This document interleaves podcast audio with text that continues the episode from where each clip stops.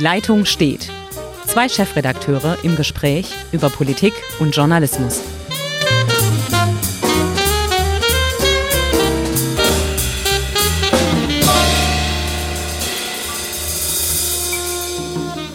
Hallo, liebe Zuhörerinnen und Zuhörer. Wir wollen uns mal wieder zusammen unterhalten. Wir, das sind Hendrik Roth, Chefredakteur der Schwäbischen Zeitung und äh, ich, mein Name ist Ulrich Becker, Chefredakteur der Südwestpresse bei unserem Podcast Die Leitung steht und Hendrik wollte jetzt einfach mal sagen, über was wir heute so kurz sprechen wollen. Ja, wir haben eigentlich zwei große Themen, die aber ineinander verzahnt sind. Einmal über Hate Speech, Hate Mails, insgesamt was so in der digitalen Welt im Moment so alles abgeht und kommen dann am Ende oder mittendrin zum Vater aller Fake News zu Donald Trump.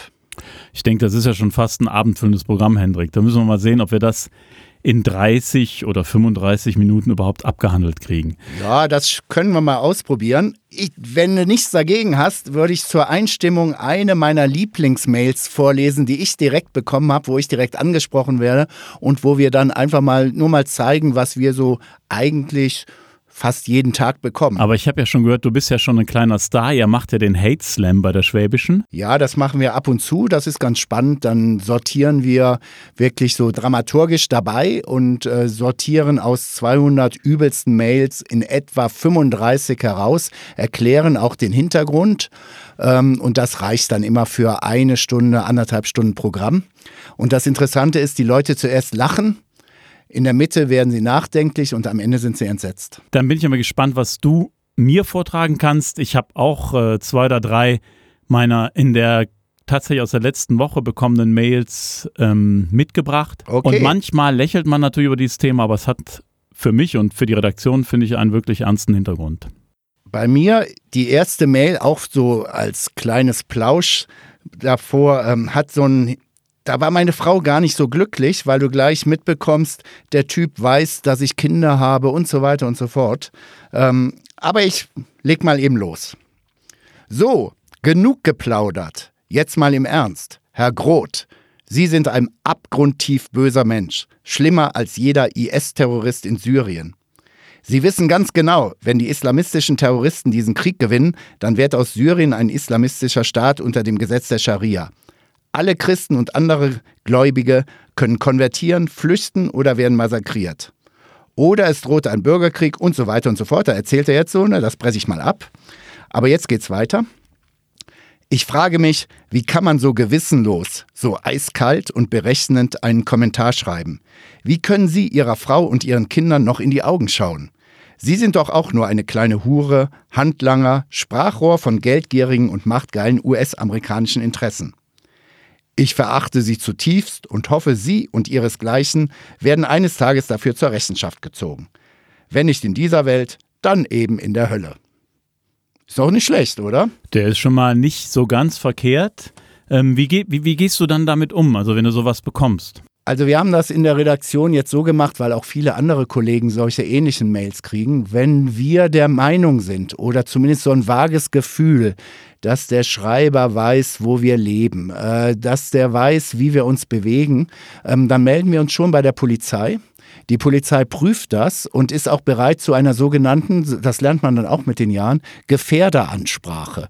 Sprich, die fahren dann hin und sagen, hier Meister, du hast das und das geschrieben, wir haben dich im Blick. Das finde ich nicht schlecht, also das habe ich bisher unterlassen, aber ich könnte mal vielleicht den, den Gegenschlag, die, Nur zu. die Antwort, äh, eine meiner Mails vorlesen, die vielleicht in eine, ganz, in eine ganz ähnliche Richtung geht und wir haben die Erfahrung gemacht, wir kennen die Schreiber, es sind also in, in hohem Maße Wiederholungstäter. Ja, das ist bei uns auch der Fall. Es sind oft oder fast ausschließlich Männer. Ja. Und hier habe ich mal den hochinteressanten und sehr seltenen Fall, dass mir eine Frau geschrieben hat, ähm, die sich im Nachgang zu der Beerdigung des in Berlin umgebrachten Clanführers oder erschossenen Clanführers ja. Äußert. Aber das wundert mich nicht, dass sich bei dir, du bist so ein smarter Mann, ne, dass sich da die Frauen melden. Kein, Hendrik, Nicht schlecht. Hendrik. Ja, ja. Also, diese Dame schreibt, ihr ganzes geliebtes Deutschland ist untersetzt und unterwandert.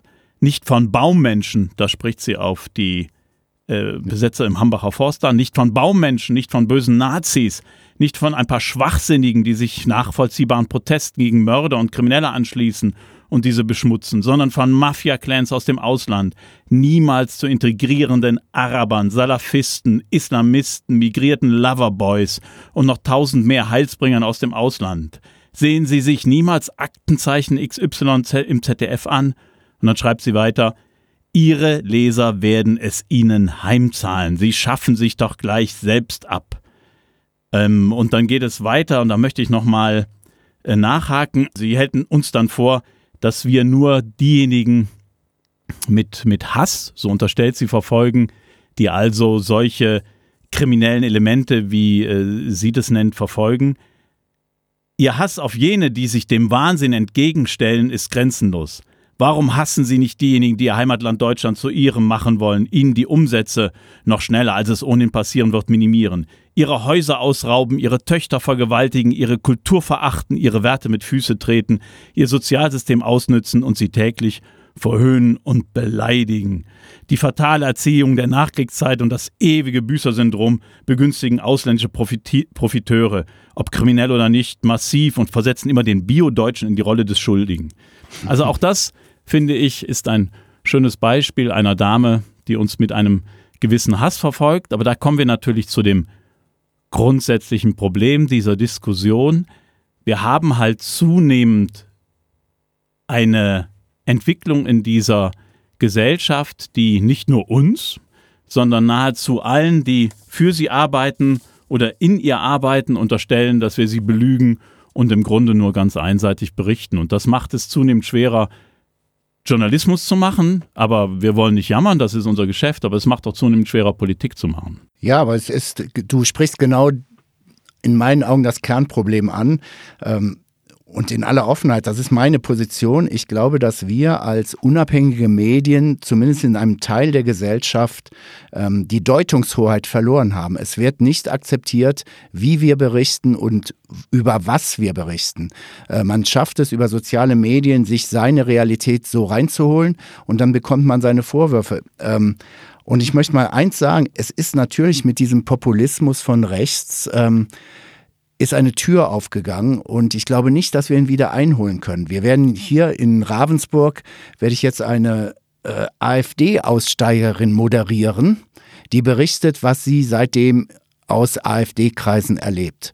Und vor dieser Veranstaltung kriege ich jetzt wirklich zig Mails, die einen beschimpfen und so weiter. Allein das Faktum, dass man mit ihr spricht, ist schon für sie völlig klar, was am Ende rauskommt.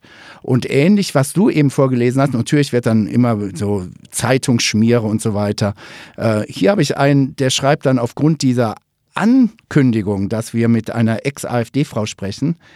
Und so ist es nur folgerichtig, dass ihr islamistisch-asylantisches Hetzblatt schon seit Jahren mit hohen Auflagenverlusten zu kämpfen hat. Ja, aber das ist genau dieselbe Richtung, ähm, die, die uns die Leserin vorgeworfen hat dass wir die in Anführung Biodeutschen und deren Probleme vernachlässigen, uns nur noch Randgruppen widmen und deshalb unsere Auflagen zwangsläufig zurückgehen.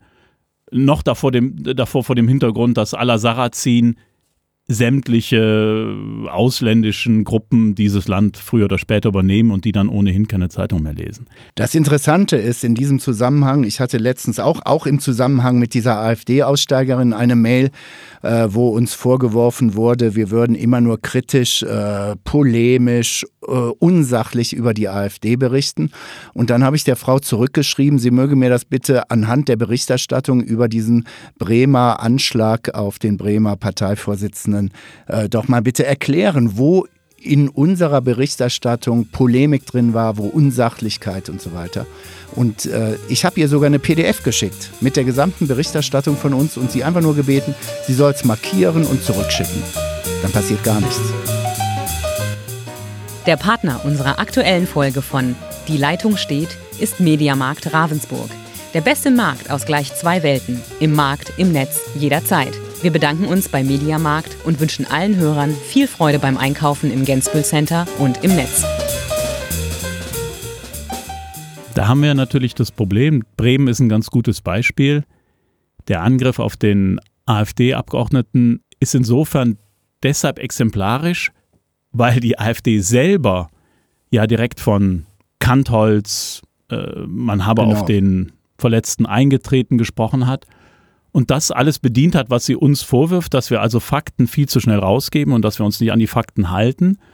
Und Faktum war, dieses absolut äh, zu verurteilenden Angriffs, dass er halt ganz anders ausgeführt worden ist, als viele Medien, aber auch vor allem die AfD das dargestellt haben, weil sie halt auch diese Tat in Teilen instrumentalisiert haben für ihre Politik. Und ja. da sind wir dann halt an dem Punkt, dass das, was den Medien vorgeworfen wird von den handelnden Personen, auch zumal von der Rechten, wiedergespiegelt wird in einer Art, dass sie halt versuchen, die Tatsachen in ihre Richtung zu drehen und zu verdrehen. Und da muss man auch sagen, wenn ihr da im Glashaus sitzt und mit Steinen werft und uns vorwerft, wir würden uns nicht an die Fakten halten, bitte haltet euch, äh, ihr müsst euch erstmal an die Fakten halten.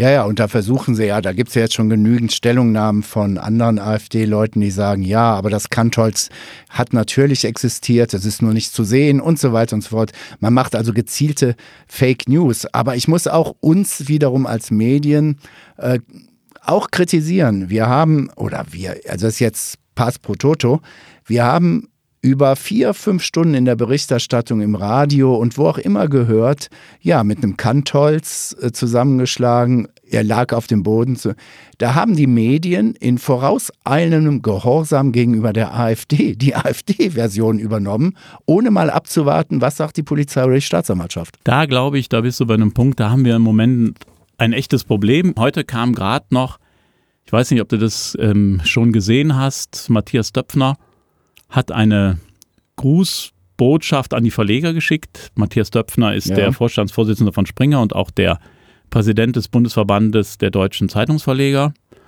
und hat gesagt, eigentlich, liebe Journalisten, müsst ihr euch ein bisschen selber an die Nase packen. Ihr macht auch viele Fehler und er sei nicht sicher, ob wir noch die Bedürfnisse der Leser wirklich treffen.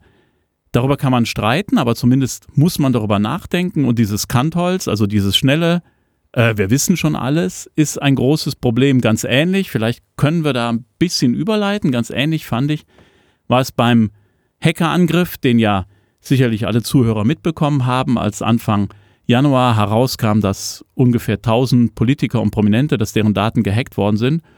Und da war die Journalie und wir alle waren schnell dabei. Das waren sicher ausländische Kräfte, es war mutmaßlich der russische Geheimdienst oder wer auch immer der uns da gehackt hat und der diese Daten ins Netz gestellt hat. Und ähm, Hendrik, die, die Wahrheit war eine ganz andere. Ja, es war ein Schüler und da gibt es ja auch mittlerweile ganz gute Witze drüber. Man sieht viel, ich glaube, Extra 3 aus Hamburg, die haben da einen kleinen Videoclip gedreht, der war ganz amüsant.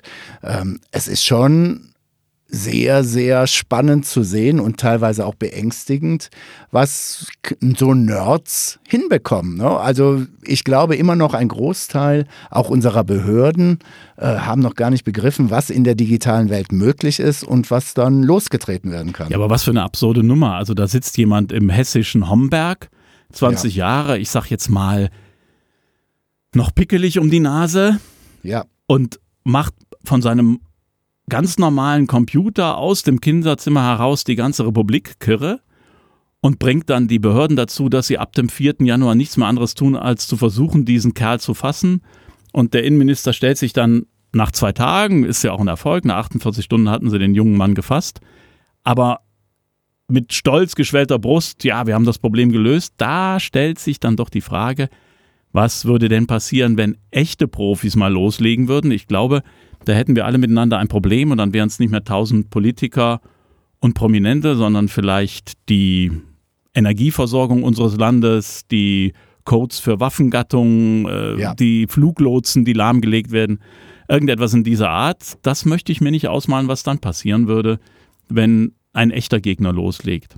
Darüber sollten wir gleich mal sprechen, wenn wir noch zu Donald Trump kommen. Ah, ja. Ich hätte aber noch eine eher lustigere Sache, würde ich gerne vorlesen, wo ja. wir so richtig gebasht werden, aber nicht wegen politischen Kommentaren oder irgendwelchen Einordnungen, sondern wir haben auf unserer Seite ein unterm Strich. Das ist eine Glosse, die versucht mit Humor und Ironie mal irgendwas auf den, ja wirklich auf, ja, lustig unter die Leute zu bringen. Können ihr das überhaupt? Ja, das gelingt immer wieder richtig gut. Und da hatten wir zum Beispiel einen Gesundheitstipp und der Autor hat sich ein wenig humoristisch den Veganern angenähert.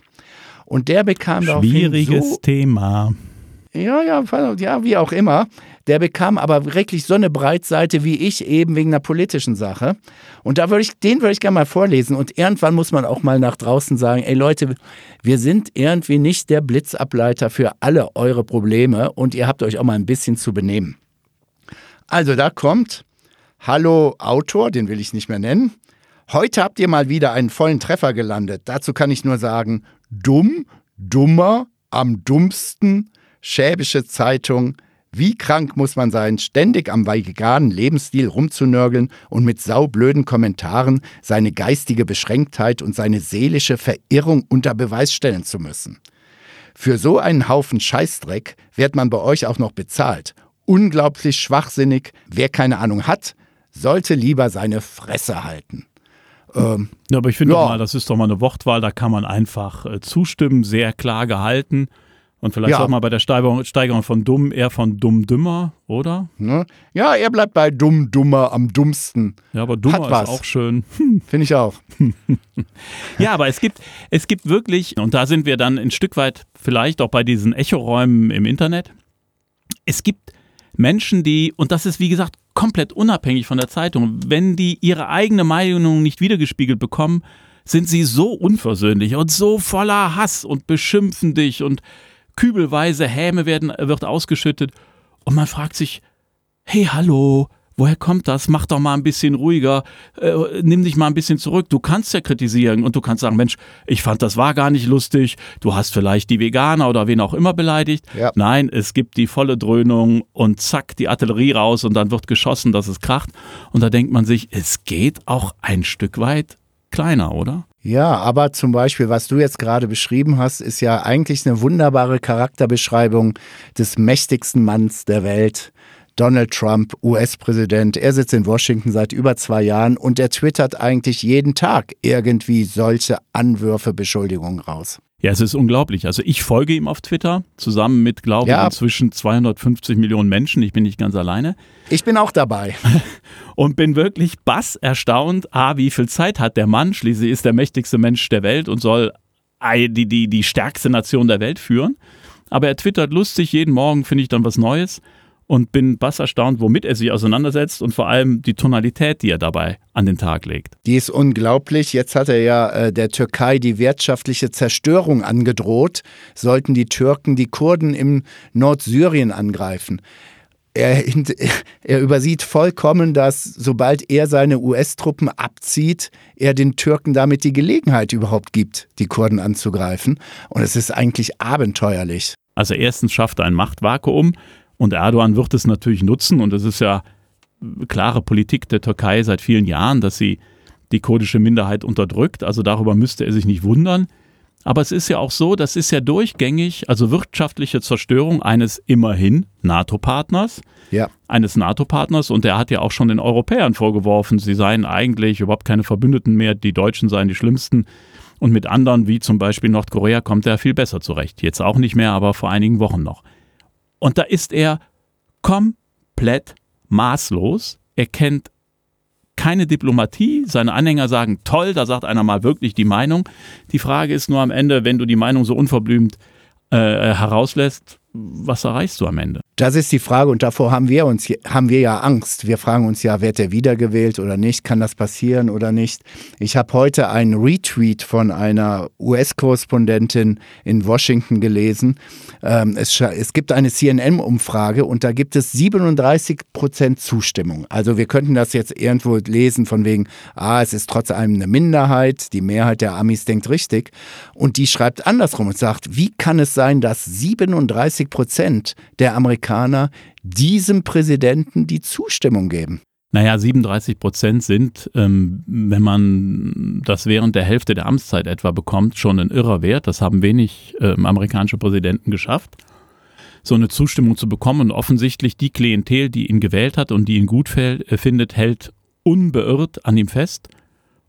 Selbst, du weißt das ja, wir haben den äh, Rekord-Shutdown wegen des Baus der äh, Mauer zu Mexiko, also die Sperre ja. der Haushaltsmittel, falls der Kongress bzw. das Repräsentantenhaus nicht den Plänen von Donald Trump zustimmt, dass er diese Mauer für roundabout 5,7 Milliarden Euro äh, bauen will, wenn die nicht zustimmen.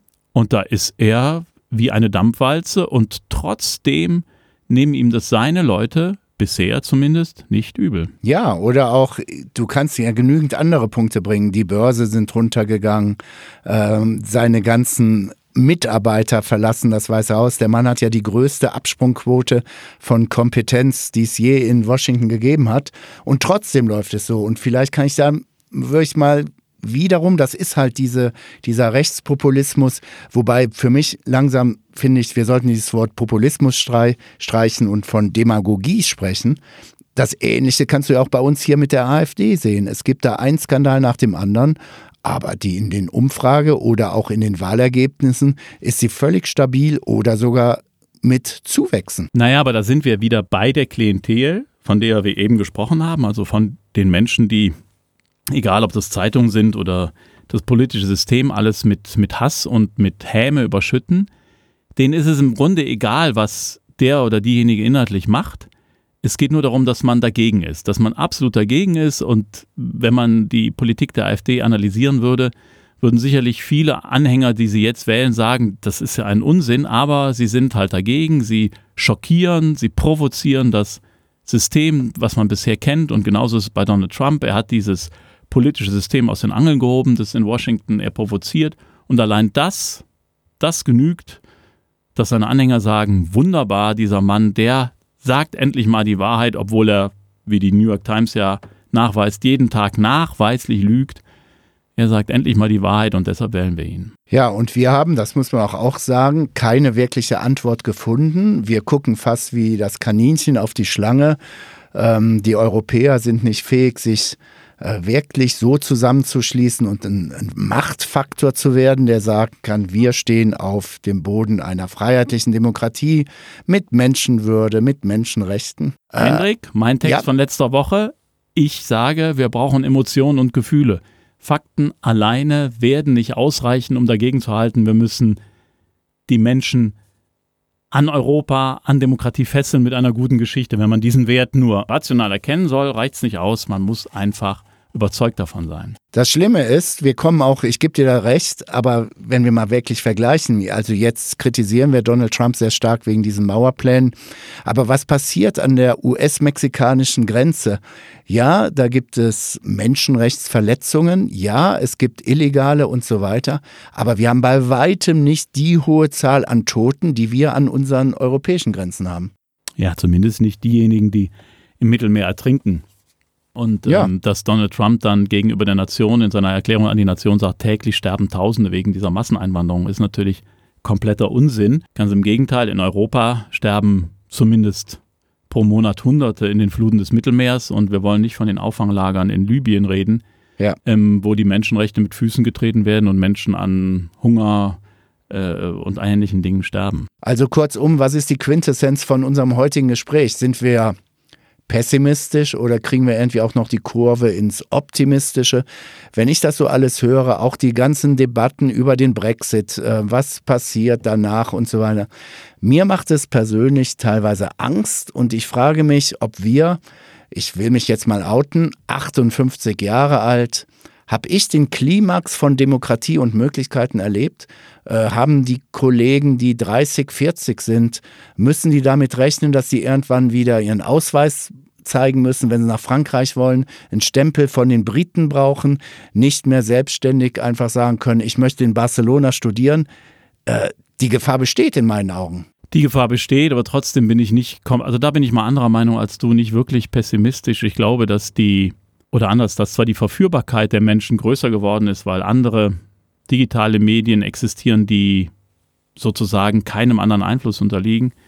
Auf der anderen Seite dreht sich das Rad aber heute schneller als früher und ich glaube, dass die Menschen dann schon merken, wenn sie diesen, wenn sie diesen Verführern und Populisten auf den Leim gehen, dass sie dann irgendwann merken, dass ihre persönlichen Rechte, ihre Freiheitsrechte komplett beschnitten sind und dass sich dann noch einmal eine Bewusstseinsänderung ergeben wird. Nicht direkt. Ich glaube, wir werden jetzt eine Bewegung die nächsten Jahre haben, die wird für Europa und für etliche Staaten sehr schwierig.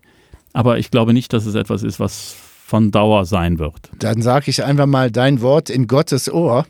Ich hoffe, du behältst recht. Ähm, ich habe da so ein bisschen meine Bedenken. Ich schaue rüber auf die Insel. Ich mag die Briten. Ich halte ich, mir tut es extrem weh, diese, diese ganze Richtung weg von Europa. Ähm, wir haben den Briten unheimlich viel zu verdanken. Auch die demokratische Kultur, auch unsere unabhängige Presse. Dass die weggehen, tut mir weh. Und es gibt ja ganz viele Jugendliche oder Jüngere in Großbritannien, die sagen, ey, ihr nehmt uns unsere Zukunft. Und trotzdem ziehen sie es durch. Das ist, wie gesagt, eine unglückselige Verkettung von Umständen, von Verführern, die da ihr böses Spiel getrieben haben. Aber gerade in Großbritannien, gerade die jüngere Generation, darauf baue ich, das sind überzeugte Europäer, die haben alle Europa kennengelernt, die kennen heute keine Grenzen mehr, die studieren, wo auch immer sie in Europa studieren wollen. Und ich glaube, diese Generation wird spätestens das wieder umkehren. Ob Europa in seiner heutigen Ausprägung mit seinen ganzen Institutionen so optimal organisiert ist, das lasse ich dahingestellt. Da gibt es auch viel Ineffizienz und auch viel unnötige Dinge, die die, die, die, die Bürger ja enttäuschen von diesem, von diesem Konstrukt Brüssel und Straßburg. Aber ich glaube, dass die Haltung der gerade der jungen Generation eine sein wird, die ganz stark pro Europa ist. Und da bin ich mir auch nicht bange, selbst wenn die Briten jetzt aus, dem Bre äh, aus Europa austreten und selbst wenn sie einen ungeordneten Brexit antreten, ich glaube, dieses Land ist viel zu kultiviert, viel zu sehr in Europa eingebunden, viel zu sehr DNA der europäischen ähm, de, de Europas, als dass wir sie verlieren würden, sondern es wird anders, aber es wird weitergehen. Ich denke mal, das ist unser Schlusswort. Ne? Und dann sprechen wir uns nächste Woche wieder. Vielleicht können wir dann ja auch nochmal auf Brexit eingehen oder uns auch mal wieder ein paar baden-württembergischen Themen widmen, denn wir wollen mal ehrlich sein, in dieser Woche ist in Bavü gar nichts passiert. Naja, Bavü hat sich halt schön zurückgehalten, aber wir werden das nächste Woche ändern. Ja, perfekt. Bis dahin. Wir hören uns. Bis dann. Ciao, ciao. ciao. Tschüss.